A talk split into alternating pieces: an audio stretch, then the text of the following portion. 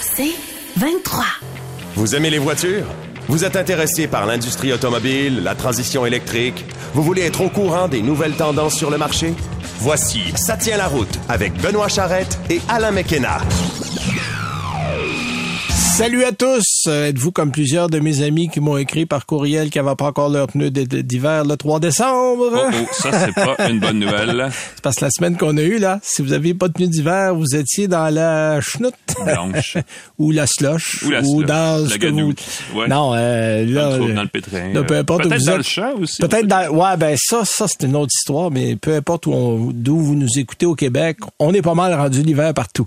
Euh, salut Alain, bonne journée, bonne bonne semaine. Ouais. Euh, Qu'est-ce que t'as comme essai routier cette semaine? Écoute, je revisite, euh, j'ai l'impression que j'ai reculé dans le temps. J'avais le Infiniti QX50 qui est un VUS, je vais en reparler tantôt, mais c'est un VUS compact de luxe. Ça, c'est un créneau qui était celui qui connaissait la plus forte croissance Oui. au Canada dans les dernières 3, 4, 5 Puis à un moment années. donné, ça a fait.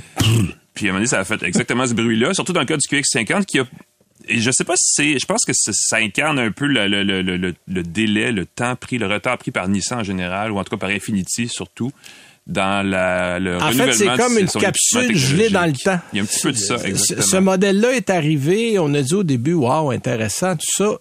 Et on voit à quelle vitesse l'industrie automobile progresse quand on regarde un modèle comme ça qui est pas très vieux. Là. On, on Non. parle pas d'un Matrix 2009. Là. Honnêtement, c'est une haute technologie, c'est juste qu'elle Oui. tombe pas à la bonne place parce que c'est un moteur assez révolutionnaire. Malheureusement, Ben- il arrive un moment où on n'est plus du tout dans cette direction-là. Et dans l'industrie automobile, si t'avances pas, tu ah, tu recules. Ben oui, c'est ça Bon, exactement. Tu du l'immobilisme est la pire des, des politiques en automobile et c'est un peu ça le QX50. Tu vas l'expliquer plus Ouais. en détail tantôt, mais j'ai hâte d'entendre ça. Moi, de mon côté, j'étais dans un Polestar 2 Ah oui. euh, que j'ai aussi revisité. Euh, parce que je l'avais eu rapidement, mais là, j'ai fait 1321 km dans ma semaine. Je l'ai essayé pour le vrai. euh, longue autonomie ou euh, Oui. Euh, bon, puis j'expliquerai longue à quel point. Là. Ouais, parce que c'est mêlant un peu leur choix de moteur aussi. tout. oui, c'est un peu mêlant. Mhm.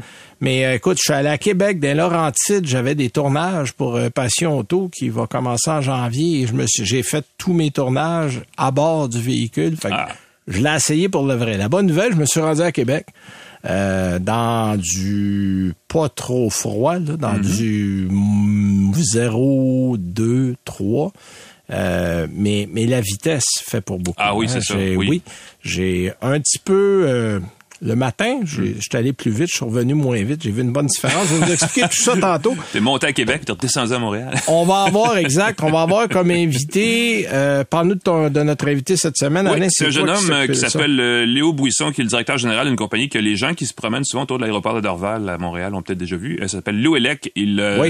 il se présente, grossièrement dit, comme le Netflix de la voiture électrique. C'est-à-dire que tu loues à la semaine, tu te casses pas la tête, c'est l'entretien, inclus tout le kit. C'est seulement un montant, ils te remettent la clé et c'est spécifiquement populaire auprès des nouveaux arrivants qui veulent se trouver un, un boulot rapidement et qui Ouais. finissent par être chauffeurs pour des services comme Uber, comme la livraison, Ah, ok. livraison de repas, entre autres choses, des choses comme ça. Et ça a beaucoup de succès en ce moment ici et c'est euh, en mode d'expansion pour l'auto. Puis peut-être une bonne solution pour quelqu'un qui veut essayer de l'électrique avant de décider d'acheter puis s'en aller dedans à temps plein. Ouais, ils offrent. En fait, je suis pas certain s'ils ont une offre pour les consommateurs comme tel, mais Ouais. pour les euh, les gens qui gèrent des parcs euh, de, de 2, 3, 4 voitures par entreprise, tout ça. Ben, ils- on va lui poser la ils question des, euh, tantôt. Ils ont des trucs assez ambitieux pour le Ils ont beaucoup de posters. J'ai remarqué beaucoup de posters. C'est- Je pense que c'est leur On- véhicule de luxe. On va être, euh, Ouais. on va être, on va être dans la même, euh, dans la même longueur d'onde cette semaine. Oui, Parfait. monsieur.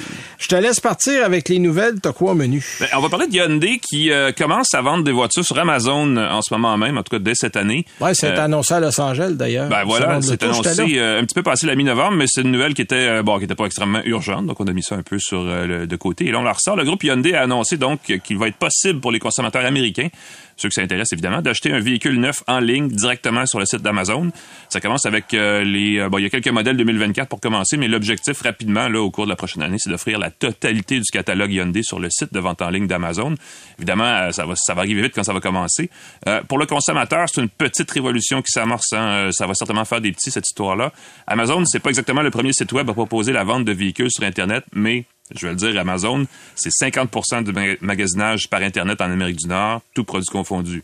Exact. Ça inclut le Canada et le Québec. c'est- un achat ben, sur deux ben, ben du monde. qui se fait sur Internet, se fait sur Amazon, donc c'est quand même assez gros. Euh, c'est aussi, euh, ben, do- donc ça, ça- ça confirme un peu la, la tendance de la vente en ligne de véhicules neufs. Euh, c'est un peu un dur coup. À mon avis, c'est un coup pour les concessionnaires Hyundai en particulier, mais les concessionnaires d'automobiles en général. Euh, étant donné que l'ensemble de la transaction, là, dans, le cas de, de, Hyundai, y compris le prix de vente final, les options, le financement, tout ça va être réglé en ligne par Amazon. Le concessionnaire, son seul rôle dans la transaction va être, de, remettre les clés du véhicule aux acheteurs. Exactement. Bon, évidemment, il va aussi avoir ensuite la question de l'entretien, mais pour l'instant, c'est pas extrêmement détaillé. Ben, en fait, c'est qu'on ouvre une porte. C'est ça qui est important de noter. Une grosse porte, exactement. Là, il y a 18 concessionnaires aux États-Unis qui participent dans ce qu'on appelle le projet pilote, parce que mhm. c'est encore un projet pilote. Mais là, évidemment, c'est simple. On veut regarder, est-ce que ça va fonctionner? Est-ce que les gens vont passer par là? Si ça fonctionne, ben de 18, on va peut-être aller à 50, à 60, à 200, à 300. ça va intéresser. Et peut-être qu'on soit plus juste chez Hyundai, on va aller chez Kia, on va peut-être faire Genesis, on va bon. Chaque compagnie a un modèle d'affaires, un plan d'affaires, mais il est clair que euh, si la méthode est efficace, qu'on évite qu'on évite des intermédiaires, euh, Bon, on doit encore aller chercher le véhicule, mais il faut pas oublier que pendant la pandémie, euh, on livrait les véhicules chez vous. ça s'est fait là, et il y a un petit pas à faire. Il y a des gens qui vont lever la main pour dire Ah ben moi, OK, si tu l'achètes là, moi, euh, Amazon va livrer ça chez vous. Ben, je veux dire ceci, le groupe Hyundai a la marque Genesis qui livre à la maison déjà. Exact. Il y a déjà un modèle sans concessionnaire. Euh, évidemment, Genesis se voyant dans un futur proche comme une marque exclusivement de véhicules électriques cible un peu Tesla qui a la même approche aussi.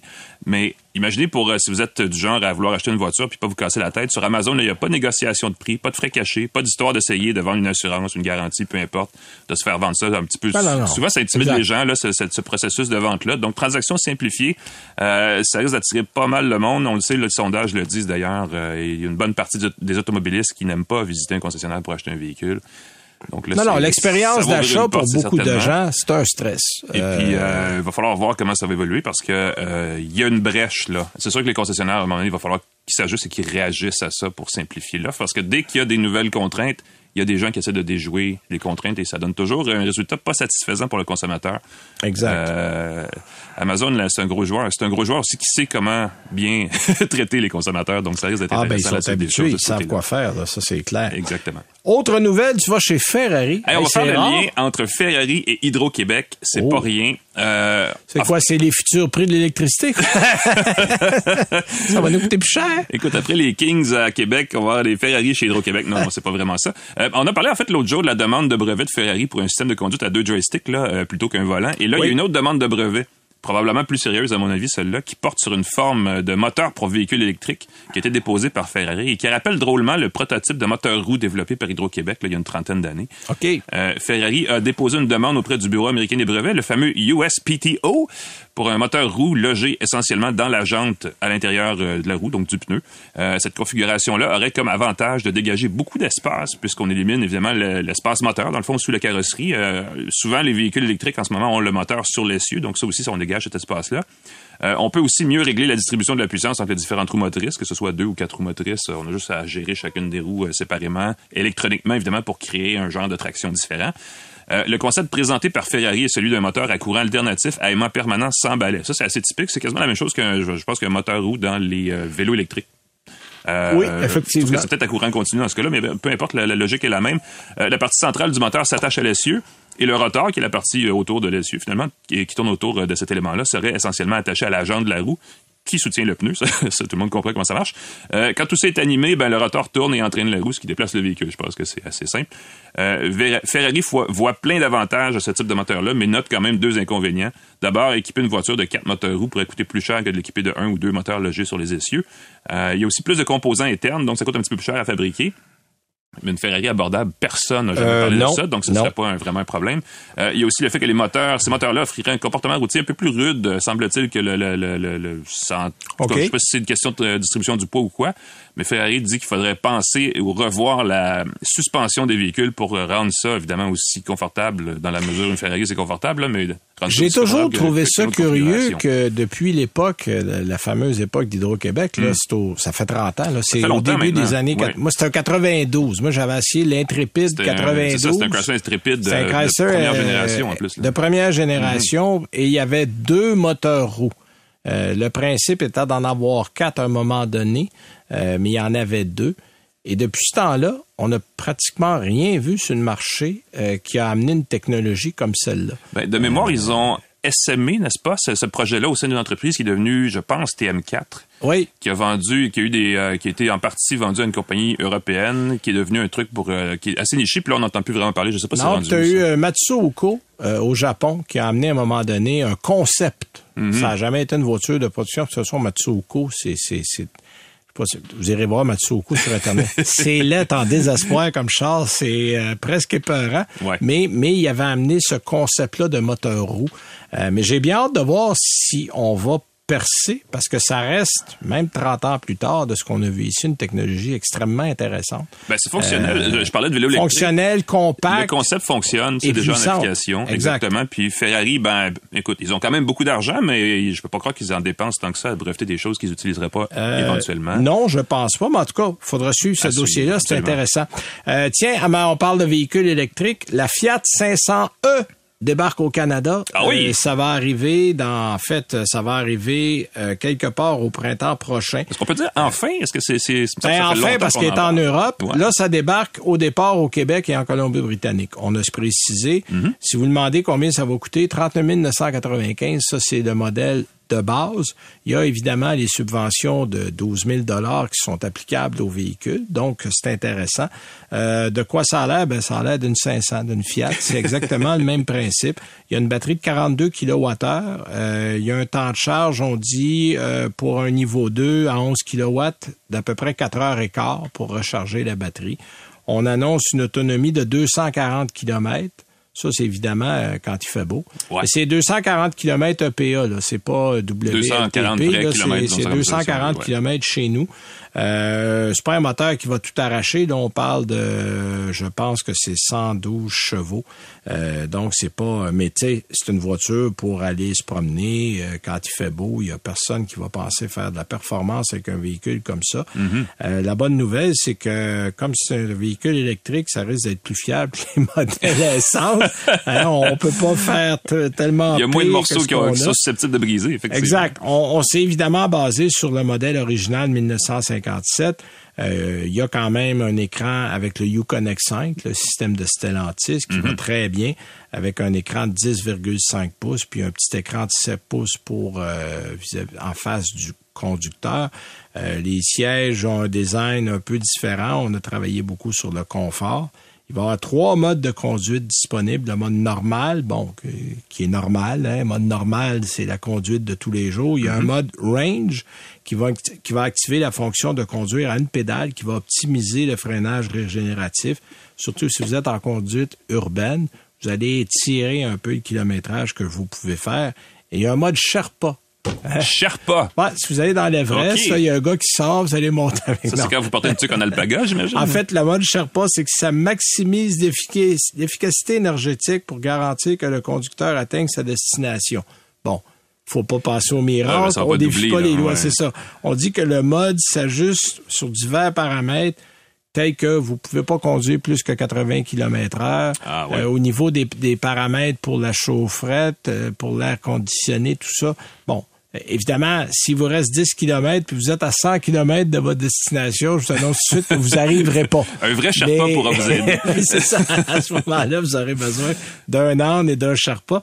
Mais euh, il y a quand même un mode pour euh, tenter de maximiser ce que vous allez faire. Et euh, ça va arriver quelque part euh, au début de l'année prochaine.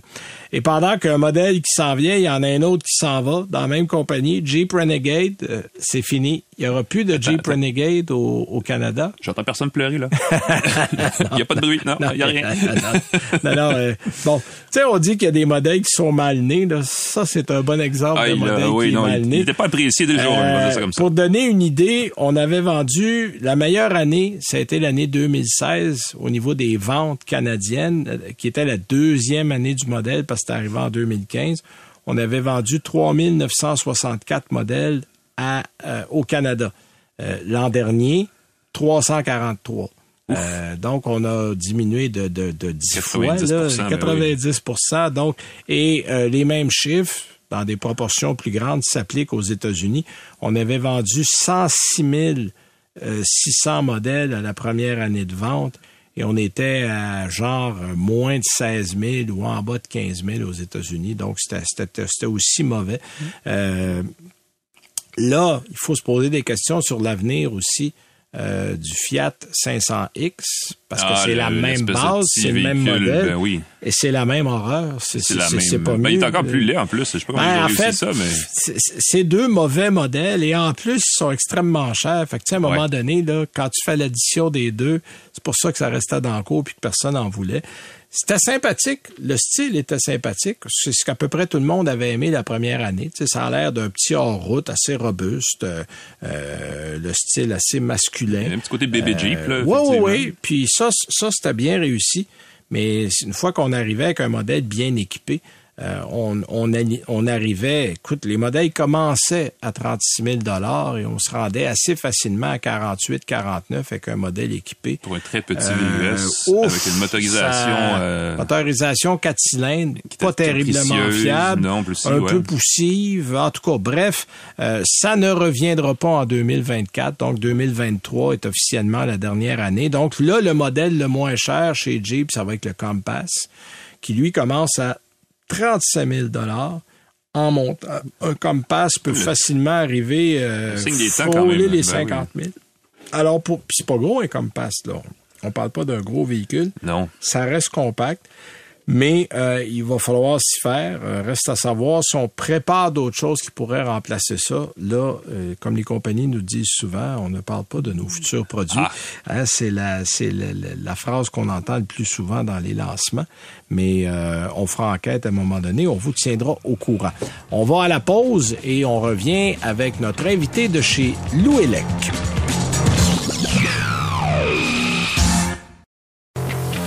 Vous écoutez Ça tient la route avec Benoît Charrette et Alain McKenna. Alors, notre invité cette semaine est un des cofondateurs d'une compagnie qui, en fait, qui est née ici à Montréal, qui s'appelle Louélec. Et Louélec, en fait, on fait de la location de voitures pour toutes sortes de choses, que ce soit pour des conducteurs de Uber, par exemple, que ce soit pour de l'autopartage, pour des flottes. Et euh, on a Léo Buisson, Buisson qui est avec nous. Monsieur Buisson, bonjour. Bonjour. Alors, merci d'être là, premièrement. Et parlez-nous un peu de Louélec. Comment c'est né au Québec? Qui a eu cette idée-là? Et euh, comment vous êtes arrivé sur le marché?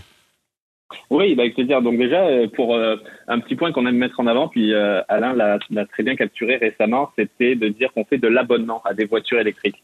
Ah, c'est un peu un changement de, de vocabulaire. La raison, c'est qu'on veut s'éloigner du modèle traditionnel de la location euh, à court terme, là où on prend une voiture de telle date à telle date, c'est fixé parce qu'on va au chalet puis on la ramène. Et on va s'éloigner aussi du leasing en bon anglais ou de la location long terme, qui est en fait une sorte de, dé- de, de, de financement sur plusieurs années. Donc, c'est un peu comme s'abonner à un service de télévision, à un service en ligne. Exact. Donc, ce que je veux faire, c'est ne pas avoir de date de fin, euh, juste avoir une sorte d'abonnement qui se renouvelle et puis qu'on peut arrêter juste en donnant un, un préavis de retour. Un peu comme bah, le Netflix. Avant, on allait euh, louer un DVD chez Blockbuster pour euh, samedi soir, puis on le ramenait le dimanche matin. Euh, Aujourd'hui, on s'abonne à Netflix, on l'utilise tant qu'on a besoin de l'utiliser. Puis quand on le veut plus ou qu'on veut changer de, de service, on fait juste donner un préavis, puis on arrête notre abonnement. Bon, je me mets dans les pieds de quelqu'un ou dans les souliers de quelqu'un qui veut euh, arriver chez vous. Comment ça fonctionne? Là? Mettons, moi, je suis un consommateur. Vous m'offrez un service d'abonnement. Est-ce qu'il y a un nombre de mois minimum? Est-ce qu'il y a un nombre maximum? Et combien ça peut me coûter par mois? Et quel genre de véhicule vous offrez? Oui. Alors, euh, pour l'instant, nous, on s'est lancé il y a à peu près trois ans. Fait qu'avec l'énorme marché qu'il y a sur les voitures électriques, on se, on se concentre uniquement sur ce qu'on appelle le B2B.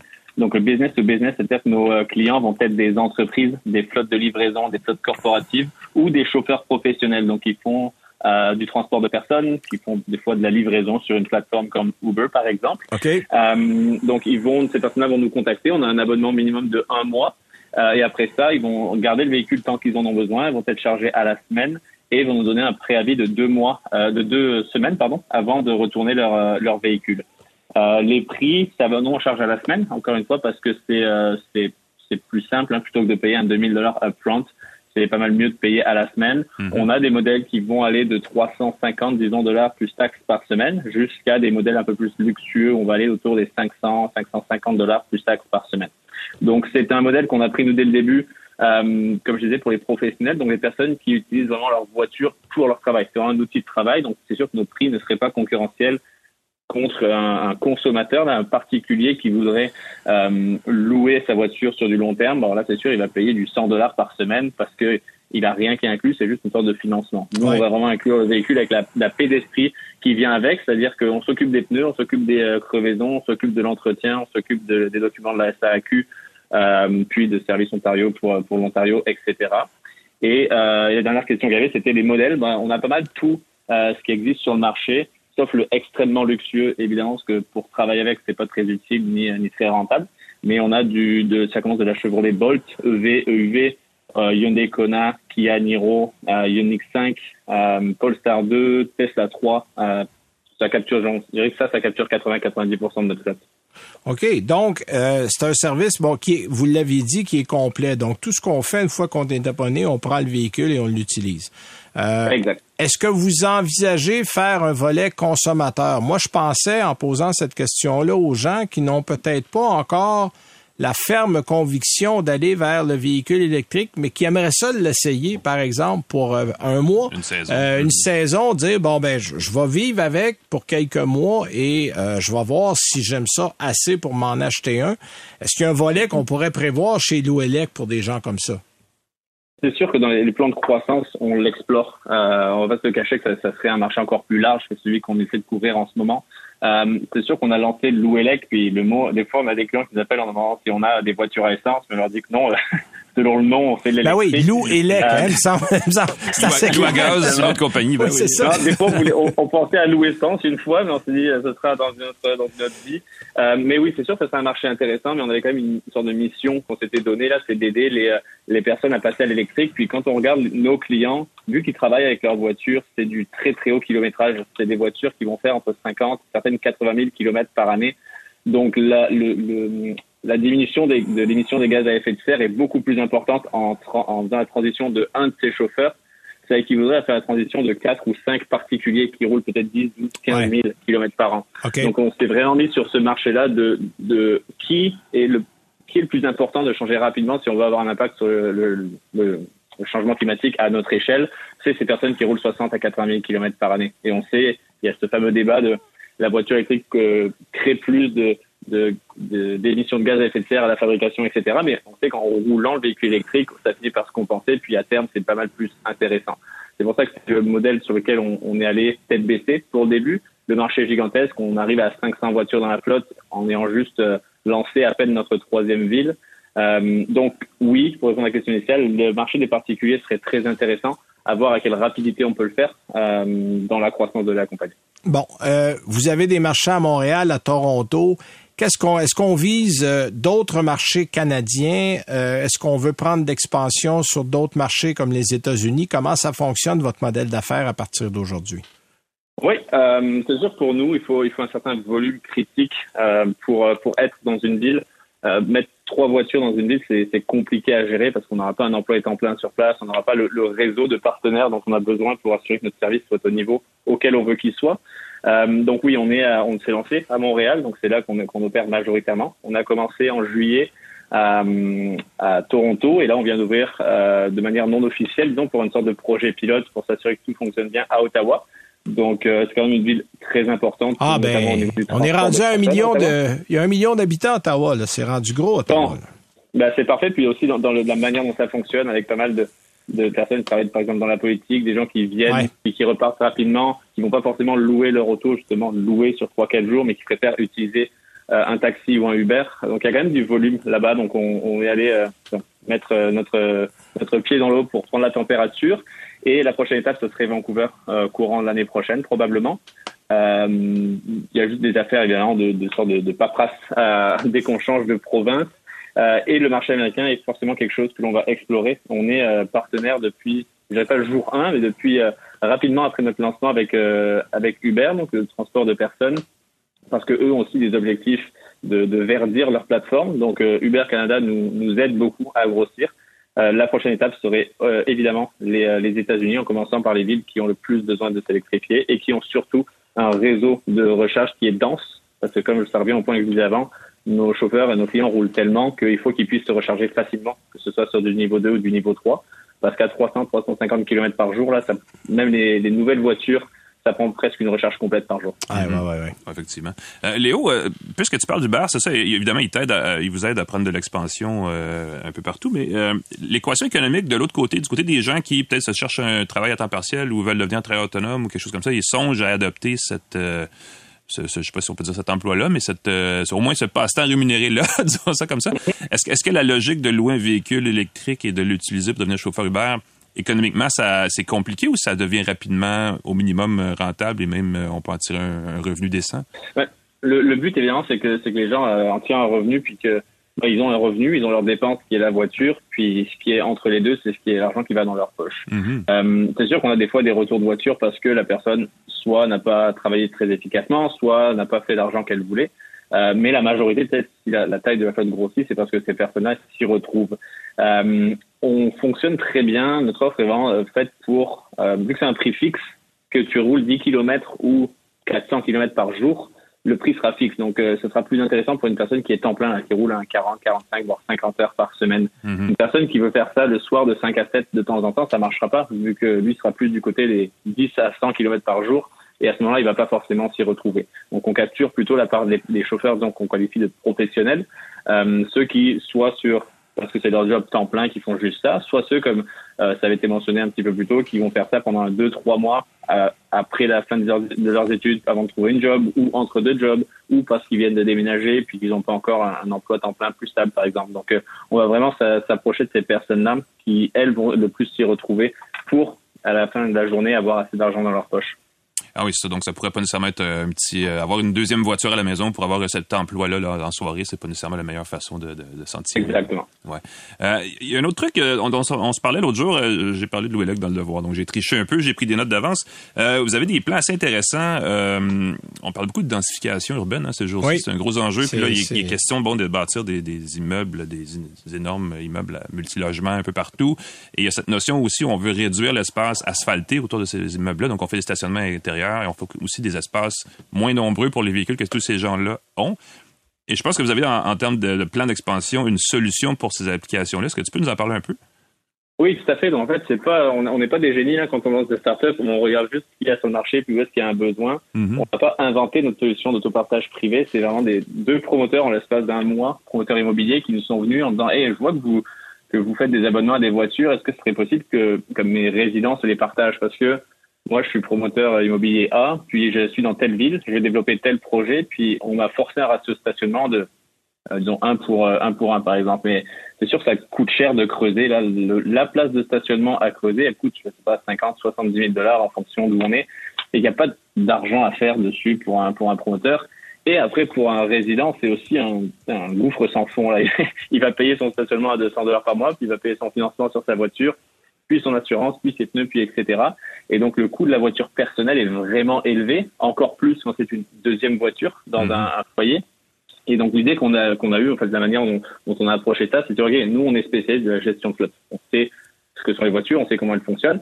On a rajouté par-dessus ça une sorte de couche euh, un peu plus technologique. Donc on a une application qui permet de réserver un véhicule, de payer, de débarrer la porte, de la rebarrer. Il n'y a plus de clé physique du tout. Il y a même, parfois il n'y a même plus de bouton pour démarrer la voiture. Il suffit de rentrer dans la voiture avec son téléphone et on peut l'utiliser.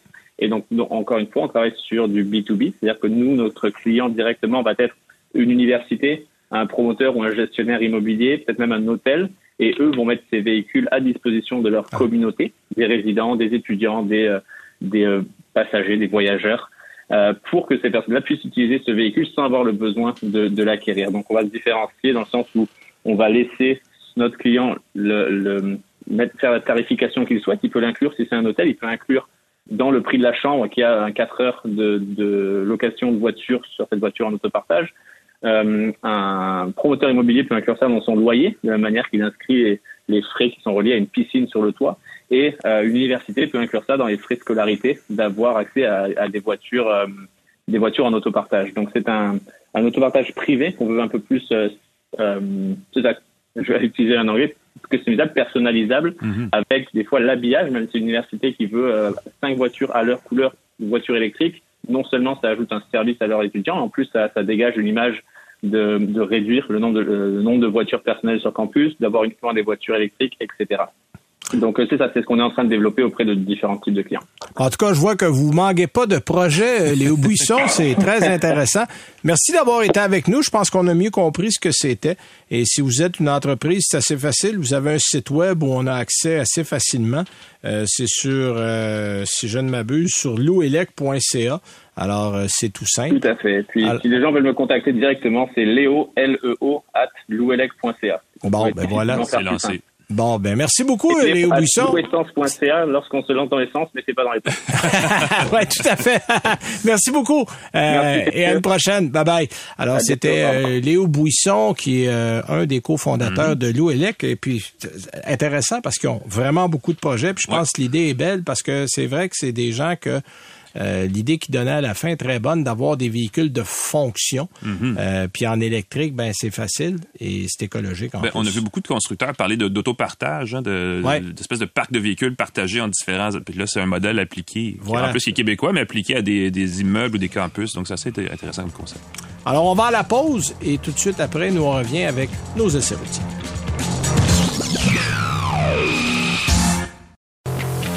Vous écoutez Ça tient la route avec Benoît Charrette et Alain McKenna. Alors, c'est le moment de présenter nos essais de la semaine. Euh, Alain, tu t'es promené en Infinity QX50, Ouais. qui était euh, le modèle phare il y a quelques années et qui a un petit peu pâli, disons-le comme ça. Oui, ben c'est, euh, je veux pas dire victime de son succès, mais certainement victime du succès du créneau euh, des VUS compacts de luxe. Euh, je le disais tantôt en entrée d'émission, c'est un des créneaux les plus lucratifs hein, pour les constructeurs d'automobiles qui vendent des véhicules au Canada. C'est pas le même euh, créneau exactement le plus populaire qu'aux États-Unis parce que là-bas, ils y préfèrent les VUS encore plus gros.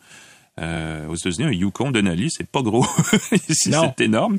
Euh, évidemment, bon, il y a une, euh, y a une proportion importante de d'acheteurs de véhicules neufs au pays qui ont un budget entre 55 et 65 000 dollars pour acheter un petit VUS de luxe. Ça reste, pour bien des gens, l'entrée dans une marque, une marque de luxe, que ce soit BMW, Infiniti ou peu importe. Donc, c'est important de faire bonne impression. Et là, Infiniti, ben, ils... ils- Ouais, je finis pas ma phrase parce que c'est un peu ça l'affaire. Oui. En Euh, fait, Infinity, on, on est vraiment assis entre deux chaises en ce moment-là. Ben, je sais pas, je- je pense qu'ils cherchent eux-mêmes, en fait, à l'interne Ouais, c'est parce qu'il va falloir qu'ils se trouvent bientôt. Là, parce Euh, que, ça va finir par euh, presser. Ça, ça, ça va pas bien. Là. Euh, le QX50, c'est le petit frère, euh, je veux dire, plus cowboy du QX55, qui reprend les mêmes composants de base, la même mécanique et plusieurs éléments euh, de l'habitacle, mais dans le format VUS, plus classique. Le QX55, c'est un peu un coupé, là, style un peu grosse familiale, si vous voulez. Euh, donc, vu de l'extérieur, évidemment, le QX50 est un peu plus, euh, je veux dire, carré, même s'il est très arrondi, mais il y a plus de, plus de gueule, euh, calandre, évidemment, très imposante, silhouette juste assez trapue puis des proportions qui, en principe, donnent le goût de conduire. Euh, à bord, malheureusement, ça se gâte un peu parce qu'un premier coup d'œil au tableau de bord donne l'impression que ce véhicule-là là, date euh, d'il y a cinq ans. À peu près tous les autres, euh, toutes les autres marques de véhicules de luxe ont revu leurs véhicules ces dernières années pour intégrer des affichages panoramiques très larges, très longs, qui monopolisent à peu près en entier le tableau de bord. La plupart ont même éliminé la plupart des commandes physiques au profit de ces fameux écrans tactiles. Et ça veut pas dire que c'est mieux des écrans tactiles, mais c'est rendu la tendance. Ben oui. Sauf chez Infinity qui fait résolument bande à part. Euh, ici, on a deux petits affichages, un par-dessus l'autre. Celui du haut était euh, est celui dont on se sert le plus. Il fait 8 pouces de diagonale. C'est là où s'affichent les données de navigation, de musique, CarPlay ou Android Auto sans fil. Euh, plus bas, on trouve le deuxième affichage qui lui fait 7 pouces de diagonale et euh, on peut sur cet écran-là contrôler bon la climatisation et d'autres réglages qui n'ont pas trouvé leur place sur l'écran supérieur, mais c'est un peu aléatoire comme euh, tri de fonctions selon l'écran. Là, c'est une question de, je sais pas qui a décidé ça, mais c'est une question de goût, je pense. Et ça a l'air un peu vieux. Euh, vraiment à la traîne là-dessus. Ça pourrait être, euh, on pourrait, on aurait pu dire bon, voici quelque chose de minimaliste, euh, une forme d'inspiration, de design zen, une tradition de simplicité volontaire japonaise. Tu sais, euh, par exemple, Mazda est fort là-dessus. Là. Ouais. sortent une espèce de nom japonais, ça veut dire ceci. Ah, mais là, Infinity fait pas ça. Euh, en fait, les écrans, même eux-mêmes, ont l'air vieux. On voit les pixels un à un sur les écrans. Donc, on est loin des écrans AMOLED tactiles très lisses et très, très, très lumineux des On des est avec. Tony de Pelletry. Non, on n'est pas loin de même quand même. ouais, on n'est pas, on pas encore là quand même, non, effectivement. Euh, mais c'est quand même un peu dommage parce que sinon, l'habitacle, honnêtement, super beau. Euh, de base, euh, à un peu plus de 53 000 Bon, évidemment, c'est assez classique. On a du cuir, du faux métal chromé, très, avec un peu de plastique, évidemment. Mais si on allonge quelques billets verts de plus et qu'on opte pour le modèle le plus équipé à 61 000 là, on a droit à un cuir piqué deux tons qui a l'air aussi confortable qu'un lit d'hôtel ou qu'un divan dans un grand hôtel aussi, pourquoi pas. Euh, c'est vraiment, c'est vraiment bien soigné comme finition. Malheureusement, ça a l'air un petit peu daté. Au volant, ben, le QX50 nous laisse aussi un peu sur notre appétit. Euh, sous le capot, Infinity a pourtant quand même mis la gomme. Là, on a droit à une technologie motrice parmi les plus sophistiquées jamais produites par Infinity. C'est pas la plus sophistiquée.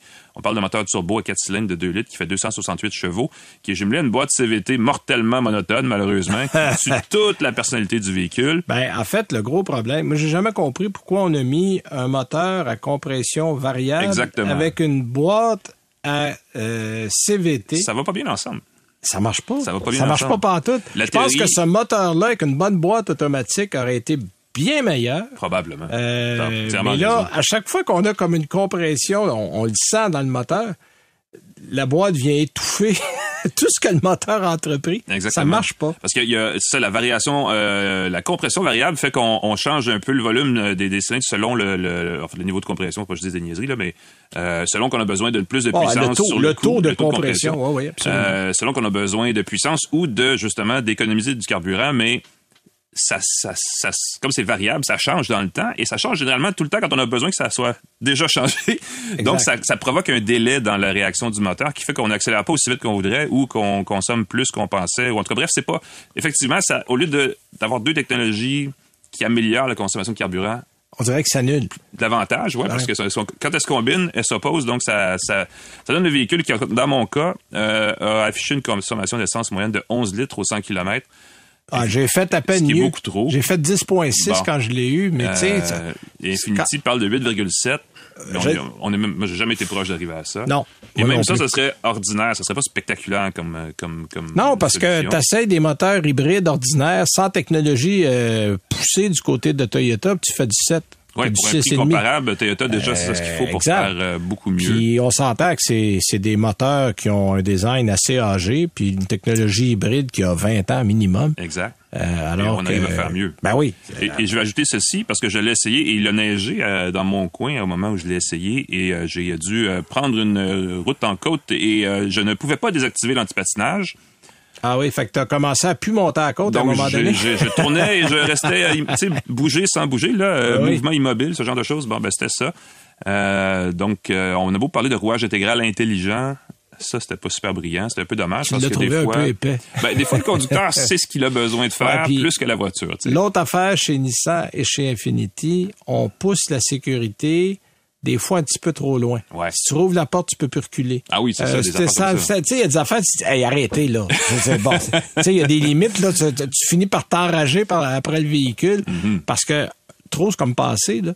Puis à ce niveau-là, tu sais, que tu ne puisses pas désactiver quand t'en as besoin un système d'antipatinage, ben là, t'es pris dans la neige, t'as un 4 roues motrices. Ça devient, ça devient C'est- un problème c'est- et non plus pas une solution. Exactement. Bref, malheureux, désolant, le QX50. Écoute, c'est un beau VUS compact de luxe si vous êtes nostalgique de 2017. Ouais. Je connais personne encore qui est nostalgique de 2017, Non. donc ça laisse pas grand monde, mais euh, si jamais c'est vous, ben vous avez le véhicule pour vous. Sinon, il va falloir attendre. Écoute, il faut qu'Infinity se, se donne, se- s'auto-donne un, coup de pied dans le derrière parce qu'on Oh, n'est pas en avance oui. sur personne en ce moment. Non, non, là, on est, on n'a pas bougé depuis ce temps-là. Mm-hmm. Puis ça fait déjà six ans. C'est long en automobile. ça. Oui, surtout dans le luxe en plus. Absolument, absolument. Écoute, moi, de mon côté, j'étais chez Polestar cette semaine. J'ai revisité un modèle qu'on connaît, la Polestar 2. Euh, en fait, qui fait peau neuve pour 2024. Vous allez me dire, bon, non, il n'a pas changé. Vous avez à moitié raison. Ouais. Il n'a pas vraiment changé. On a, euh, comment dirais-je, amélioré un peu le modèle. Euh, il y a des modifications esthétiques qui se limitent surtout à des retouches un peu au pare-choc à l'avant, euh, le bouclier. Nouvelle saveur, même bon goût. Oui, on pourrait dire ça, effectivement. Euh, je trouve la forme générale un peu plus lisse. C'est-à-dire que la première génération est assez carrée. Euh, on a un peu, a un euh, peu. on a adouci les formes. Mais il faut vraiment mettre un 22 puis un 24 un à côté de l'autre pour dire ah ah oui ah tiens donc ben oui. Euh, c'est j'appelle ça la théorie Porsche 911 Ah oui. où, où il faut vraiment quand tu changes de génération Le mettre un à côté de l'autre. ouais, mais euh, peut-être les jantes, c'est la plus grosse des, le plus gros des changements, des roues de 20 pouces, euh, qui roulent assez dur. Je dois l'admettre. Écoute, je l'ai essayé. J'ai fait 1321 km la semaine passée avec le modèle dans à peu près toutes les conditions. J'avais le modèle à deux moteurs parce qu'il y a un modèle de base monomoteur qui se vend, attendez, j'ai pris des notes, euh, 54 950 dollars. Puis c'est 62 050 dollars pour le bimoteur. Qui est- le bimoteur qui est quatre roues motrices. Le premier va vous donner, on annonce 444 km d'autonomie du côté de Polestar euh, pour le un moteur. Le deux moteur, on est à 397 km. Un matin, lorsqu'il faisait 4 degrés, le matin à peu près le plus chaud de la semaine, je me suis réveillé à 390 km, sauf qu'après 40 km, il m'en restait 300. Alors, je pense qu'il y avait un peu de... Bon, il a fait froid. Euh, les pertes sont assez importantes l'hiver, là, il faut le dire. Oui, ben oui, Euh, ben moi, oui. je suis allé à Québec. La bonne nouvelle, c'est que je me suis rendu, mais en roulant entre 105, 107, 8, je suis pas allé à 110. Ben, à la limite, Euh, c'est- ça nous force à être raisonnable parce bon. qu'on conduit tous trop vite sur. Exactement. Mhm. Alors, et, et il me restait, bon, euh, j'avais deux, j'ai fait 250, il me restait 70 kilomètres à peu près quand je suis arrivé à Québec. Donc, j'aurais probablement été bon pour 320. Euh, il a fait plus froid à la fin de la semaine. J'étais rendu à un peu moins de 300. Donc, sur les 400 de départ, ça vous donne une idée. Euh, mais le, le véhicule est intéressant. Ça roule assez dur, il faut être honnête. L'espace a l'air plus grand de l'extérieur que de l'intérieur. Je trouve qu'il y a moins d'espace que ce qu'on imagine une fois qu'on est assis à l'intérieur. Euh, les sièges, bon, c'est toujours un peu déroutant parce qu'il n'y a pas de clé. C'est, ben, Oui, en fait, il y a une clé, On mais il n'y a pas de on- contact. On ouais. s'assoit et ça part. Euh, puis quand on se lève, ça arrête. Il faut bien le mettre à park. C'est une bonne idée. Ceux qui ont l'habitude de- de- d'attendre que la radio s'éteigne pour sortir, Exact. elle s'éteint pas. Tu sors pas. Exactement. Tu vas, ça, ça marchera pas. Euh, mais dans l'ensemble, en fait, c'est la même batterie à la base qu'on retrouve dans le XC40 et le C40 Recharge. Euh, c'est les formes qui sont un peu différentes. Chez Volvo. Chez Volvo, évidemment. Euh, bonne impression au niveau du véhicule. Le, dégagement pour la tête est très bon.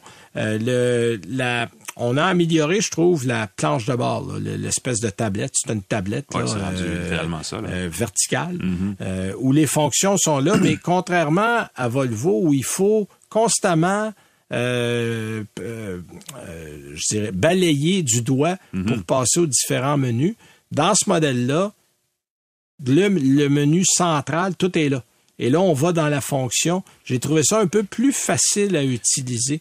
Je pense que euh, Polestar est un des plus proches partenaires de Google dans le système Oui, euh, ben, il y a automobile le système intégré. Google intégré, Ouais, et je pense qu'ils ont la version la plus récente à chaque fois. Euh, donc, euh, ça, c'est intéressant. Au point de vue de la conduite, bon, euh, il y a une bonne puissance. Là, on parle de... C'est... euh, attendez un petit peu, j'avais des chiffres. 421 chevaux, euh, 455 avec l'ensemble performance, 546 livres pieds de coupe. Euh, ceux qui aiment les chiffres, là, on fait moins de 4 secondes pour un 0-100, fait que ça pousse. Mais moi, j'ai jamais envie de pousser un véhicule électrique. À moins, à moins d'avoir vraiment un véhicule sport. Ou d'être extrêmement Mais- pressé quelque part où tu peux Bon, faire 0 à 100 en exactement. 3 secondes. Ben oui. Euh, mais, mais honnêtement, je trouve que le, le modèle est intéressant. Et c'est un modèle qui a l'air d'un modèle de luxe, mais qui est quand même à un prix que je considère réaliste quand on regarde tout ce qu'il y a au Mhm. prix que vous payez.